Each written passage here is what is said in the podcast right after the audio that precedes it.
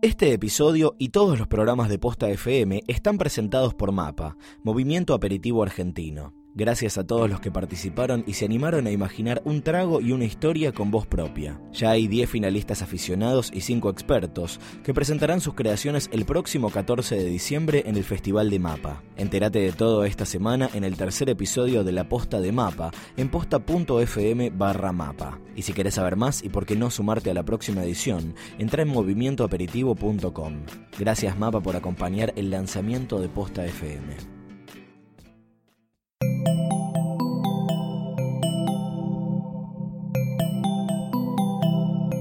Bienvenidos a posta.fm, Radio del Futuro. A continuación, todo lo que siempre quiso saber sobre Batman y no se animó a preguntar en Alfred Pennyworth presenta.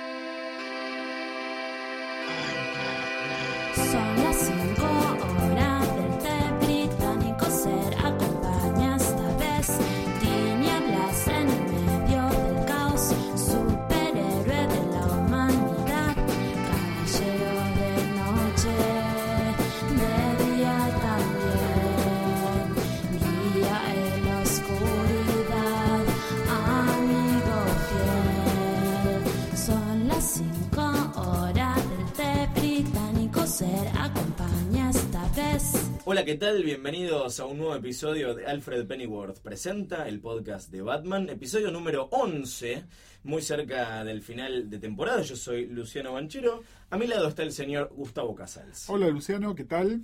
Y Yo estoy casi en la recta final, en la despedida, siento una mezcla de, de- de misión cumplida, pero por otro lado no puedo soltar. eh, es difícil, es, eh, es difícil soltar, pero creo que también eh, este episodio en particular y por él la semana que viene nos ayudan a soltar, pero no, no voluntariamente, ¿no? No, es cierto, porque tocamos tópicos que tienen que ver con la prácticamente actualidad de, de Batman, eh, con experiencias más o menos afortunadas en distintos medios. La semana que viene hablaremos de un montón de medios. Hoy nos concentraremos específicamente en el terreno del cine y te invito a que hagamos un repaso de dónde había quedado Batman en el cine en las emisiones anteriores que lo comentamos. Bueno, habíamos quedado muy mal parados la última vez, eh, hablamos de la película Batman y Robin, habíamos concluido que es una experiencia desafortunada, sino la más desafortunada de las adaptaciones del personaje a otros medios.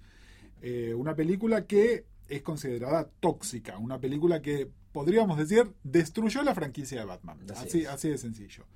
Por otro lado, esta franquicia, más allá de que esta película haya tenido éxito, no generó en total con todas las películas anteriores billones de dólares en todo el mundo y es probablemente la franquicia más fuerte que tiene DC en este momento. Así que tampoco era cosa de dejar que muriera y no vamos a hacer absolutamente nada. Batman nunca muere, además. Ban- de Batman verdad. Nunca muere.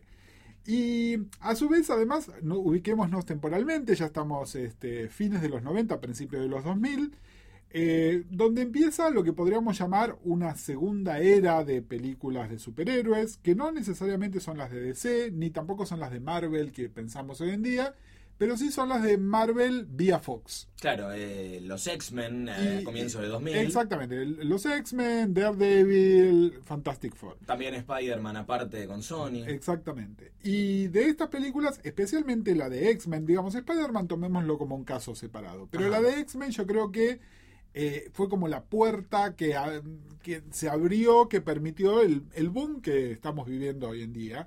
Obviamente la gente de DC prestó atención y dijo, bueno, es el momento de que volvamos a tener una película, pero con un montón de peros, justamente. Es bueno, ¿cómo vamos a hacer la película? O sea, tenemos que dar a otro director o a otro grupo de directores que cambien el tono de alguna manera era alejémonos lo más posible de Batman y Robin Eh, y entonces empezaron se empezaron a tirar varias varias ideas varios conceptos había muchos rumores. Tengan en cuenta que esto se acuerdan que cuando hablamos de las películas de Barton hablamos de que eran pre-internet esto ya era en mundo 2.0 Todo el mundo opinando sobre absolutamente todo y cuando algo le parece bien dice, mira qué bien, pero cuando algo le parece mal es lo peor que pasó en la historia. Bueno, el primer rumor que hubo acá fue uno de los me parece bien, que era eh, la posibilidad de que Darren Ar- Aronofsky Sí. fuera el director de las películas. Director de Black Swan, entre otras películas. Exactamente, que en ese momento era eh, conocido por haber dirigido la película Pi. Eh, bueno, esta película es un proyecto que Aronofsky hasta, yo no sé si había llegado a firmar el papel, pero est- estaba casi conformado, confirmado y al final eh, como que no pasó. Había también otros rumores sobre que por ahí podían traer a alguien, alguna superestrella para que ayudara a escribirlo. El tema es que esto no sucedió. Finalmente, eh, lo que decidieron, bueno, fue dárselo a otro director que, al, al igual que Aronofsky, venía de. era como, como una estrella así ascendente. Eh, hay una película que muchos de ustedes habrán visto, es la película Memento, es una película innovativa sobre todo por, por el, quiebre narrativo que, que impone el hecho de que está contada de atrás para adelante. Y el director es un señor, que es el que vamos a estar hablando hoy, Christopher Nolan. Así es, que bueno, spoiler alert para este episodio. Nosotros vamos a seguir un poco en contra de la opinión más popular que tiene eh, la trilogía de Dark Knight, de Dark Knight Trilogy, como se la terminó conociendo una vez que salieron las tres. En este momento en el que estamos ubicados temporalmente, era pura incertidumbre y nadie se imaginaba que había un director capaz de dirigir tres películas de, de Batman seguidas. Nosotros no somos los fans más fervientes de esta trilogía. No, también es cierto que eh, eh, vimos estas películas en el orden que fueron saliendo, que probablemente fueron desgastando nuestra buena voluntad a medida que las fuimos viendo y que ahora en retrospectiva, cuando vemos las tres y vemos por ahí algunas otras películas que estuvo filmando Nolan, es donde nos empieza a hacer más ruido todo lo que está pasando. En el momento era como un borrón y cuenta nueva. eh, Es que después de Batman y Robin cualquier cosa iba a ser recibida con brazos abiertos. Sí, sí, obviamente. Eh, y acá además hubo una serie de cosas. Eh, primero, hubo una intención de rejuvenecer la franquicia. Esto me parece que va, va a suceder más o menos en todas las franquicias de superhéroes. A ver, los actores envejecen, los personajes de historieta no envejecen. Entonces, claramente ahí hay ciertos desafíos. ¿Se acuerdan cuando hablamos de Batman y Robin? Además, hablamos de que era una historia de Alfred y que había muchos señores grandes que, que estaban muy grandes. Es más, un par de ellos se murieron en Sí, el proceso. Rip Alfred a todo esto. Exactamente. Gracias por tanto, Michael Goff. Eh, entonces, bueno, había que hacer un, un recasting de todos los personajes, hacerlo un poco más atractivo para el, para el público juvenil y también cambiar un poco el tono de la franquicia. Yo creo que nadie se esperaba el, el cambio de tono que hubo que fuera tan abrupto, ¿no? Con esta película del año 2005 que se llama Batman Begins. Eh, a nivel casting fue la incorporación de Christian Bale como Batman, eh, que fue, al igual creo que todos los otros castings de Batman, salvo por ahí el de George Clooney, que ya vimos cómo salió, fue el, uno del. vino por izquierda. Es decir, nadie, nadie se esperaba realmente de este actor, como que por ahí no daba el physique du rol que se estaba esperando. Sí, la característica saliente de Bale es que es un tipo camaleónico, pero de todas maneras, y esto en un momento no nos dimos cuenta, y ahora por ahí sí lo podemos ver, Nolan no casteó a Batman, Nolan casteó a Bruce Wayne, ¿no? Y fue muy determinado, y Christian Bale como Bruce Wayne yo compro. Es decir, hasta ahí estábamos más o menos. Lo habíamos visto en Psicópata Americano, cuando era más chico había estado en el Imperio del Sol de Spielberg, pero bueno, no casteas a, a, un, a un Batman por cómo era cuando era niño y yo por lo menos la única referencia que tenía de, de Bale en el momento en el que anunciaron que era Batman Bruce Wayne era eh, el Patrick Bateman de American Psycho y me pareció que estaba bien. Estaba bien. Eh, y después, bueno, hay, aparte de, bueno, se recastearon todos otros, otros papeles, más notablemente el de, el de Jim Gordon, que pasó a ser Gary Oldman. Yo creo que el gran hallazgo de estas películas, es decir, si hay un Gordon en la pantalla definitivo es este. La figura de Gordon en las películas de Barton era, era Era, era, era como la- en la década del 60 el equivalente al comisionado levantando el teléfono y llamando a Batman. exactamente. Gordon estaba ahí para prender la batiseñal. En cambio acá era un Gordon mucho más parecido a las sensibilidades instaladas por Frank Miller en año 1 y de hecho la película toma mucho de año 1 sin ser abiertamente una adaptación literal de año 1, ¿no? Pero toma mucho de este espíritu y era clave el personaje de Gordon y bueno, nada, pueden no gustarnos las películas de Nolan, también reconozcámosle el mérito de brillante casting de Gary Oldman en, en este caso. Para mí el cambio de, de- lo que es la esencia del personaje más particular vino por el lado de Alfred, justamente ya que estamos mencionando al actor anterior que estaba ahí para servir el té. Acá Alfred eh, está más parecido a la encarnación moderna del personaje, es más una especie de badass eh, empieza a convertirse acá en la figura de Michael Caine. Eh, sí, sí, sí, es un personaje, lo que se dice en ficción, un personaje con agencia propia, ¿no? Es decir, un personaje que no está solamente en función de Batman, sino que, o de Bruce Wayne, sino que es un personaje que toma decisiones y que las decisiones o no que, deje, que tome o deje de tomar afectan la trama y el destino de otros personajes. De alguna manera es eso. Eh, ya igual vamos a volver sobre Michael Caine y otros temas que tienen que ver con los actores fetiche que utiliza Christopher Nolan en todas sus películas.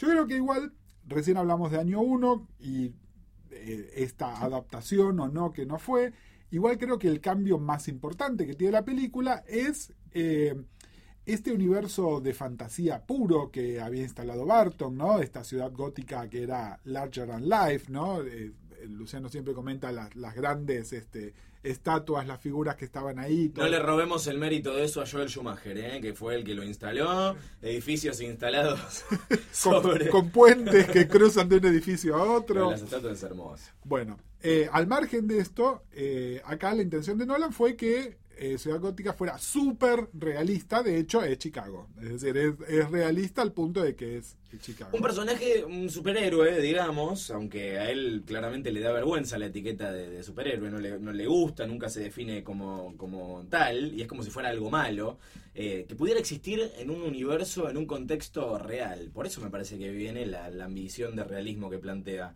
la, la, la trilogía de Nolan. Sí, y y en realidad acá es donde se empieza, a ver, de nuevo, en el momento la película pudo hasta parecernos original mm. en esto. Lo que pasa es que tampoco sabíamos hasta dónde lo iban a llevar. Eh, que creo que también un poco la decepción actual, hoy, fines del 2014 que tenemos, tiene que ver con esto, ¿no? Es decir, lo que en papel por ahí podía estar bueno, y acuérdense, cuando hablamos de año 1, habla más que de supervillanos, habla de la mafia y habla de, de se habla de trabajo policial en serio y se habla de un montón de otras cosas. Bueno, era algo que se podía más o menos enganchar como interesante y después eh, yo voy a confesar algo que en su momento no dije en voz alta y hoy en realidad eh, lo digo y lo repito. A mí es una película que me aburrió un poco. Es una película que me parece... El peor pecado que puede cometer una película de superhéroes, aburrir. Aburrir, aburrir, totalmente. Eh, entre otras cosas porque Batman, Batman, aparece en el minuto cuánto de la película. 40, 50, entrada a la hora. Mm, más o, o, por ahí un poquito más, más. ¿no? Eh, es decir, una película de Batman sin Batman. Y esto es otro de los tropos que vamos a tener un poquitito por ahí, ¿no? Es como que hay una vergüenza sobre el personaje de Batman que también en el momento no nos dimos cuenta, porque por ahí se podría haber elevado la banderita roja diciendo acá hay algo que vos no ves la, vos ves la primera y decís, bueno, es una historia de origen, hay que plantear los personajes, es cierto que gran parte de, de lo que es Batman en esencia tiene que ver con el desarrollo eh, de la vida de Bruce Wayne, que es algo que no habíamos visto tanto en las películas anteriores, simplemente se limitaban a, a flashbacks en los que veíamos cómo mataban a los padres. Pero no nos enterábamos qué pasaba entre Bruce Wayne hecho un nene y el personaje encapotado. Esta película justamente retoma este elemento y toma un elemento interesante que es además como el plot twist de la película, que es, se basa en el personaje de Liam Neeson, que finalmente resulta ser el villano más importante de Batman de los últimos 30 años, que no es un villano colorido,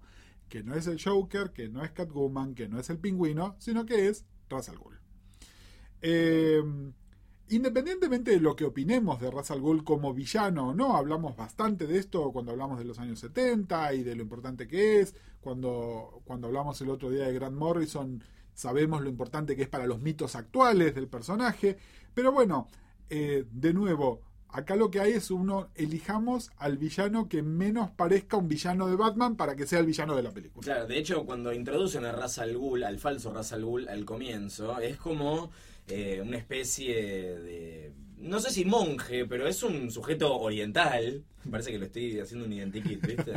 Eh, tal vez más cercano a la imagen que tenemos de Ra's al Ghul en los cómics. Y cuando finalmente sabemos que es el personaje de Liam Neeson, no tiene mucho que ver en realidad con el Ra's al Ghul al que estamos acostumbrados a ver. Eh, sí, salvo con esto de que es el, el, el, que su característica distintiva es que es un maestro en planear y en manejarse tras la sombra, ¿no? Una cosa así. Eh, a mí en realidad no me molesta, no me molesta Liam Neeson, ni me molesta que sea Ra's al Ghul, sí me molesta todo esto que hoy podemos ver. Había un gran miedo, y esto sí es, tanto no Nolan sino Warner, diciendo la gente se rió y no de buena manera de Batman y Robin, que la gente no se ría de esta película. Entonces es, todo está hecho con mucho cuidado para que nadie pueda no llegar a tomárselo en serio. Pero bueno, esto redunda en algo que hemos dado en, en llamar Bad Shame. Es la vergüenza sobre Batman. Eh, si esto es solamente Warner o es solamente Nolan, no lo sabemos. Pero lo cierto que es la característica distintiva de las tres películas, donde básicamente tenemos películas de Batman, donde Batman no aparece, o no se lo llama Batman, o aparece un 10% de la película que dura tres horas, ¿no? Eh, pero bueno, nos estamos adelantando un poquitito. Sepamos que Batman Begins fue una película que anduvo bien. Sí, Bien. no la rompió. No la rompió. Eh, creo que tampoco era la expectativa que la rompiese. Hoy en día, eh, por ahí nos olvidamos, es una película que no fue cara, no fue una película de su- muchísimo presupuesto, entre otras cosas. Nolan por- era barato en ese momento. Nolan era- no solo Nolan era barato, eh, Christian Bale era barato. Eh, yo te diría que el, el actor con más cartel propio ahí en ese momento era probablemente... eh, Liam Neeson. no, Michael Caine. Bueno, Liam Neeson Eh. después. Liam Neeson, eh, Liam que- Neeson, lo último así grosso que había hecho a nivel tanque era episodio 1, que fue muchos años atrás, y esto es mucho tiempo antes y donde, de. donde esto. era ex- exactamente y Liam Neeson hoy hizo las películas de Taken y de repente es un cincuentón que terminó siendo una superestrella por accidente pero en el momento era Liam Neeson que no, no era Eh, nada sí prestigio prestigio de Gary Oldman prestigio de Michael Caine pero nada más bueno el tema es eh, esta película anduvo lo suficientemente bien como para que se le encargara a Nolan que hiciera otra película. Y esta sí generó yo creo algo que no nadie se esperaba. Es decir se transformó en no solamente en un tanque comercial sino que fue justamente esto que buscaban de darle prestigio a la franquicia. Bueno esta fue la, la película que le dio prestigio a la franquicia ¿qué fue lo que le dio prestigio a la franquicia? habría que ver Habría que ver si la película es tan buena como en su momento creímos que era. El padrino 2 de las películas de superhéroes. Bueno, no, pavadas no. ¿No? Es decir, Salvo porque es una película de mafia, en realidad. No es una película de Batman. porque es una película de mafia, porque tiene una actuación descollante, que es justamente la de Heath Ledger como el Joker.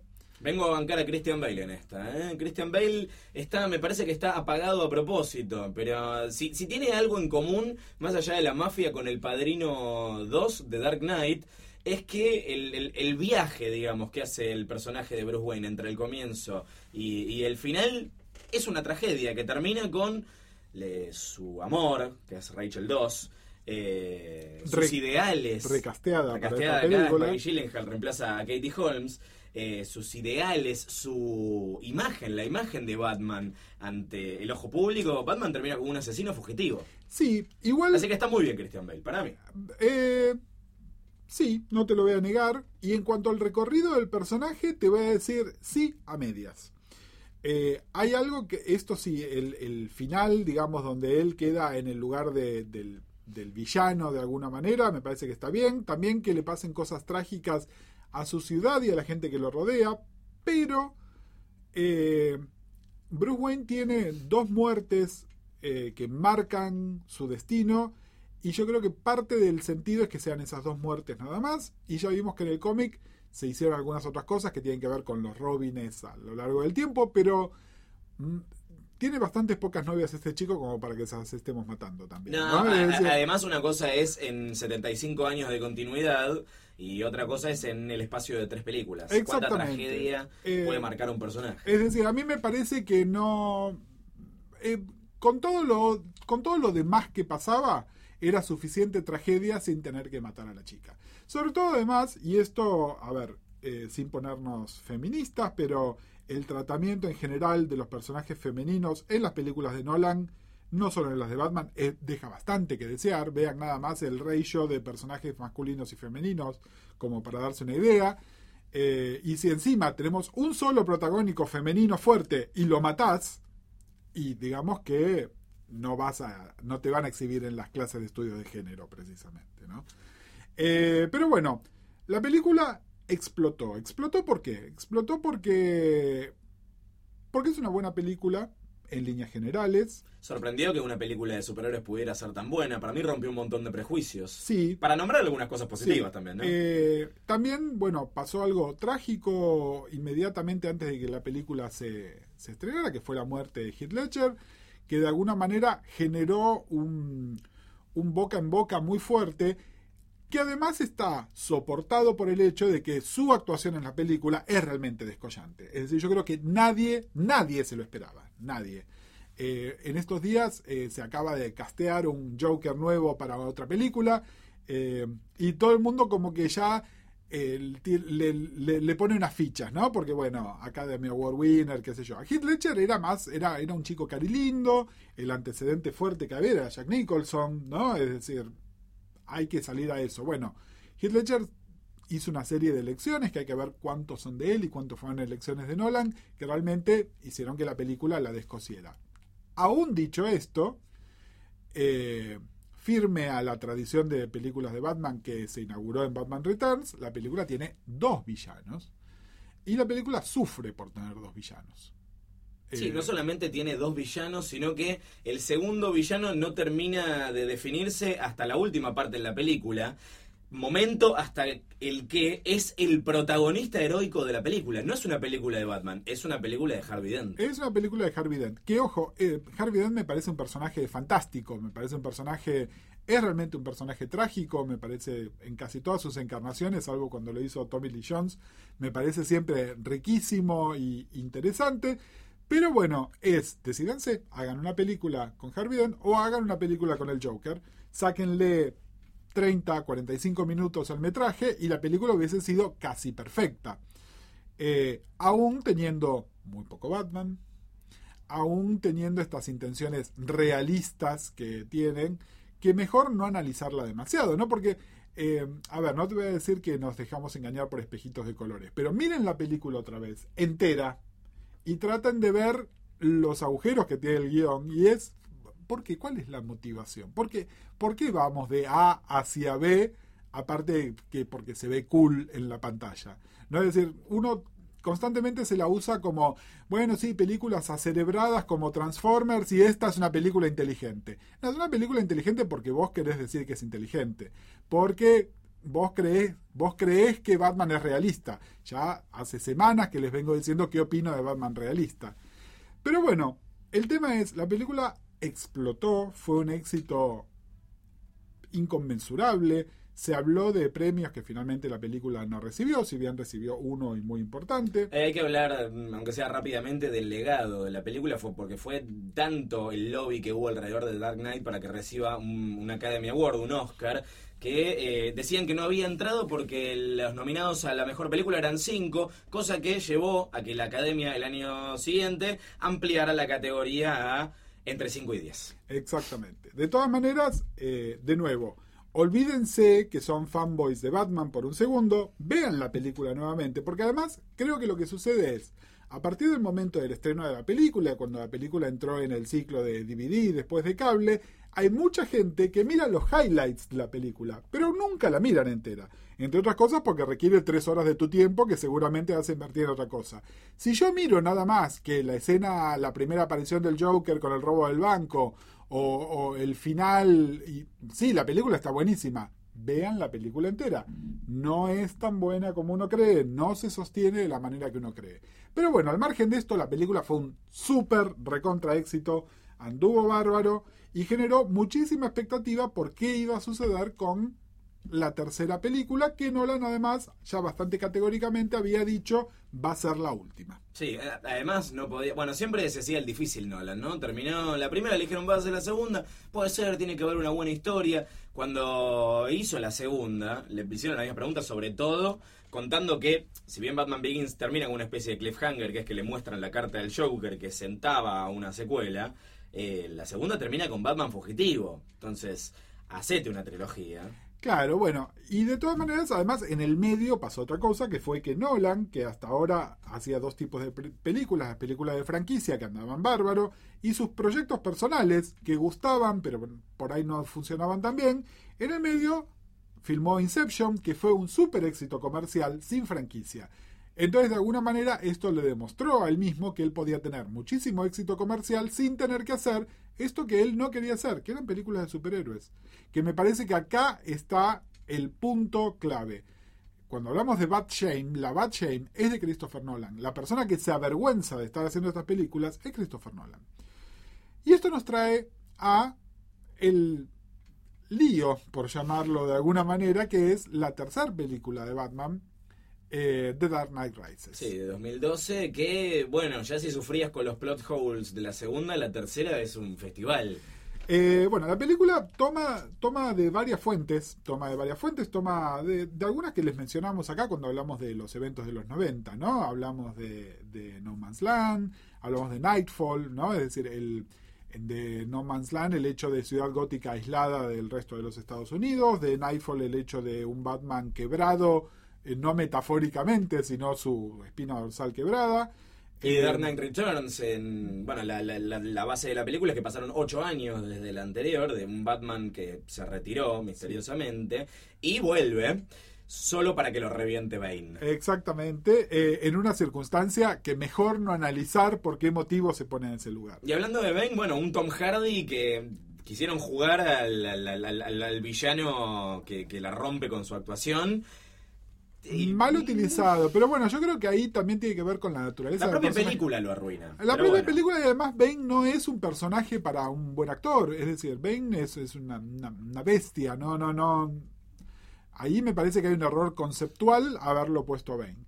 Y también hay elementos, eh, yo creo que la película toma prestado más de lo que creemos de Batman Returns, eh, concretamente en lo que tiene que ver el personaje de Catwoman y un poco la relación entre, entre Bruce Wayne y Selina Kyle. La película tiene Catwoman Shane también. Tiene Catwoman Shane, por nunca supuesto. se la menciona. Nunca se la menciona. De hecho, de todos estos personajes, al único que se lo menciona por nombre es a Bane, porque no tiene otro nombre. Porque si Bane se llamara este, Harry no sé cuánto, eh, eh, lo estarían, lo llamarían Harry en lugar de Bane, ¿no? Lo lleva, me parece, en esta película, la Bad Shame al extremo, poniendo algo que Nolan había jurado que nunca iba a poner en toda su vergüenza. ¿Cuál es el, el elemento que más vergüenza provoca de estar haciendo una película de Batman? Obviamente, Robin, que no aparecía desde justamente Batman y Robin, que acá está Robin. Acá la película en realidad es el coprotagonista de la película, es Robin, que por supuesto no se llama Robin. Eh, Se llama John Blake, cuyo Se segundo nombre Blake. es Robin. Cosa de la cual nos enteramos en el último minuto de la película, en un giro que además me parece que está tan por debajo. Es, es un giro que yo me esperaría de Schumacher. Es como si se lo hubieran agregado, ¿no? Como si Es- fuera un voiceover agregado. Eh, totalmente, totalmente. Me parece tan innecesario, tan fuera de tono de la película. Porque, a ver, no me gusta el tono de la película, pero eso me parece fuera de tono. Es decir, que esté. Que no me guste el tono de la película no justifica poner algo que está totalmente fuera de Lo que lugar. pasa es que Nolan también es fanático del plot twist por el plot twist mismo. O sea, sin dudas es un cineasta con muchos más dones que, por ejemplo, M. Night Shyamalan, un tipo que construyó su carrera sobre la base de los giros eh, permanentes del, del- del guion. O sea, así nació Sexto Sí, sí. Sentido y toda la, la- la- la ola de películas parecidas que la, que la siguieron, en las que en realidad el protagonista estaba muerto. Pero acá es como que lo mete permanentemente. Él necesita eh, jugar con las cabezas de, la audiencia de maneras muy artificiales. Y este detalle particularmente, que lo esté haciendo con Robin, un personaje que está tan injustamente bastardeado. Hay razones para que esté bastardeado, pero a mí me parece injusto por lo que es el personaje. Es casi un chiste cínico de Nolan. Eh, es que me parece que toda la película es cínica. Es una película, es una película sin goce. Es una película donde nadie la pasa bien. No la pasan bien los personajes, no la está pasando bien el director, no la pasa bien la audiencia, no la pasamos bien. Pasa eso. A ver, la película tiene otro plot twist más que remite a la primera película de Nolan también. eh, que también es innecesario. Que también además fíjate si ese segundo plot twist, que no sé si revelarlo o no, es una película que ya tiene, tiene dos años, ¿no? Pero bueno, nada, el personaje de Marion Cotillard eh, es Talia al fíjate si no hubiese sido mucho más divertido en, en vista de que Bruce y, y el personaje este que no me acuerdo cuál es su nombre ficticio, pero que es Talía, tuvieron relaciones íntimas y no era mucho más interesante dejarla viva y la posibilidad de que ella estuviese llevando un Robincito adentro, ¿no? Sí, o un Batman, sobre todo cuando la, la en realidad, a ver, esto de, la aparición de Talia al es para hacer una sensación de círculo completo y decir, yo controlo mi trilogía y empieza acá y, Y termina termina acá. acá. Pero es muy loco cómo podría haber instalado la idea de legado de Batman de esa manera, sobre todo cuando Nolan está tan obsesionado con el tema de que Batman puede ser cualquiera. Sí, que bueno, es otro concepto que ya lo vimos varias veces en el cómics. Justamente la idea esencial de Batman es que Batman no puede ser cualquiera. Jean Paul fue Batman, Dick fue Batman, y nunca son buenos Batmanes, más allá de lo que uno opine de los personajes. ¿Por qué? Porque Batman es Bruce Wayne. Porque su tragedia, porque su preparación, porque sus características personales, sus fantasmas, son los que dirigen la acción para que él sea Batman. Cualquier otro intento de hacer algo que no sea así está condenado al fracaso. De todas maneras, acá Nolan se está lavando las manos, porque el fracaso, si alguien decidiera retomar eso, que hoy ya sabemos no es así, pero si alguien de- decidiera retomar las películas de la trilogía, mismo cast, eh, eh, etcétera, etcétera, es problema de otro. No, él, eh, él- él además- se lava las manos. En su momento, cuando salió esta eh, Dark Rises, estaban diciendo que se venía la película de Batman con Joseph Gordon-Levitt. Acá ya estamos spoileando al final de la película directamente, ¿no? Porque el personaje de Robin, entre comillas, asume, está implicado, el manto de Batman o al menos hereda la baticueva para seguir haciendo el Lo que bien sea. Nightwing, como sea que se llame. El punto es que a la gente estas películas les encantó. Por eso menciono que nuestra opinión va en contra de la mayoría. Para el común Sí. denominador de la gente, estas películas son obras maestras, incluso la última. A ver, yo igual te pregunto y, y a ver, este, de nuevo, sabemos si nos quieren insultar, este, arroba Luciano Banchero, arroba Uncle Marvel, saben dónde encontrarnos, pero eh, yo conozco muy poca gente que me diga que Batman Begins les encantó.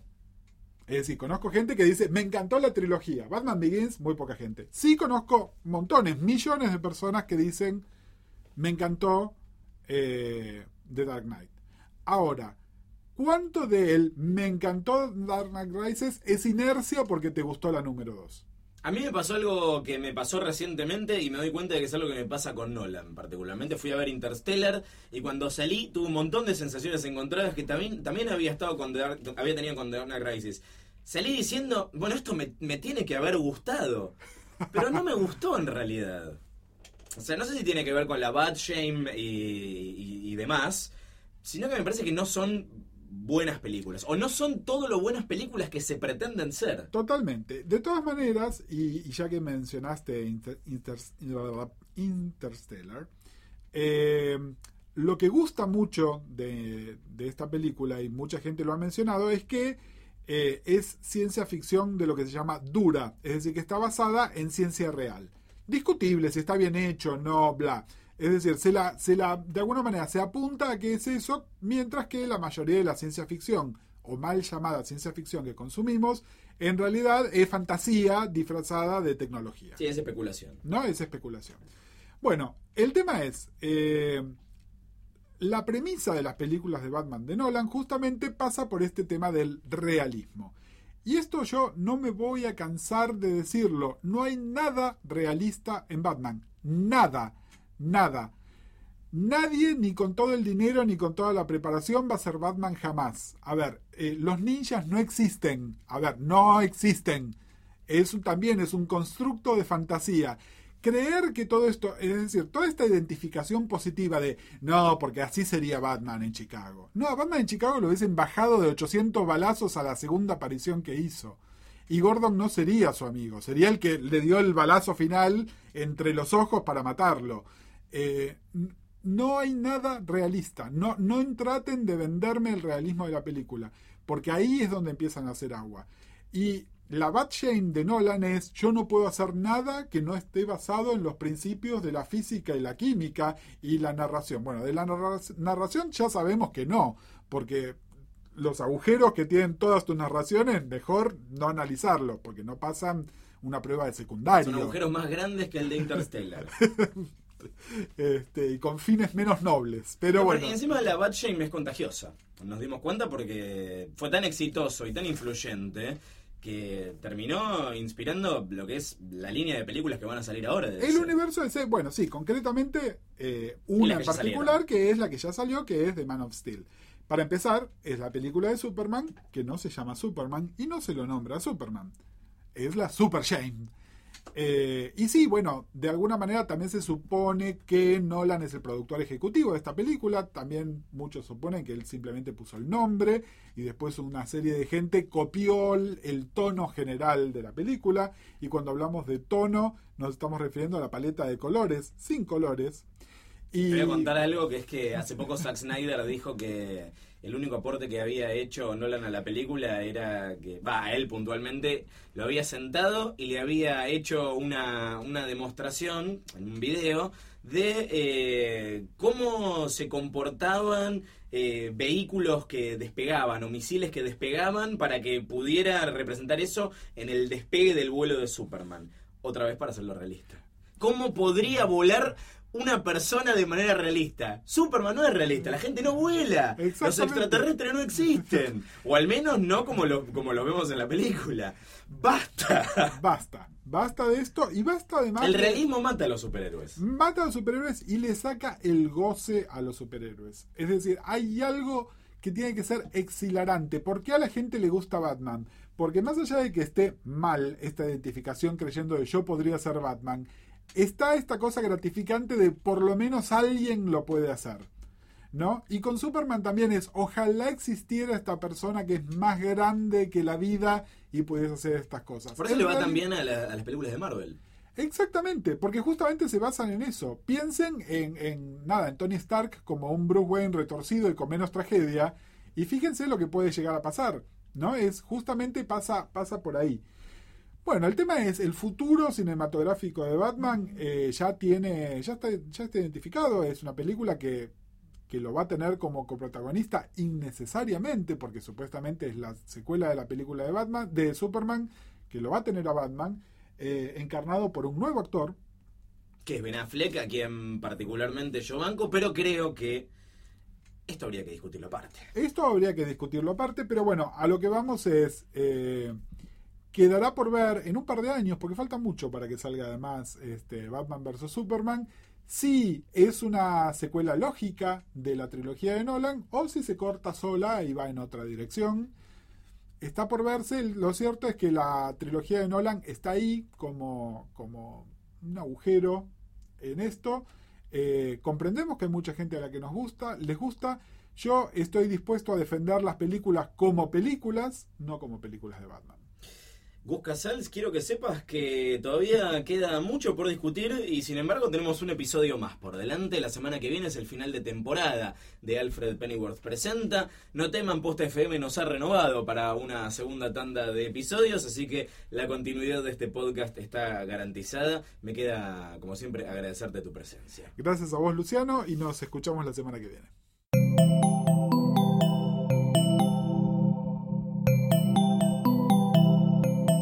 Sigan pegados a posta.fm, radio para escuchar como quieran y donde quieran. Posta.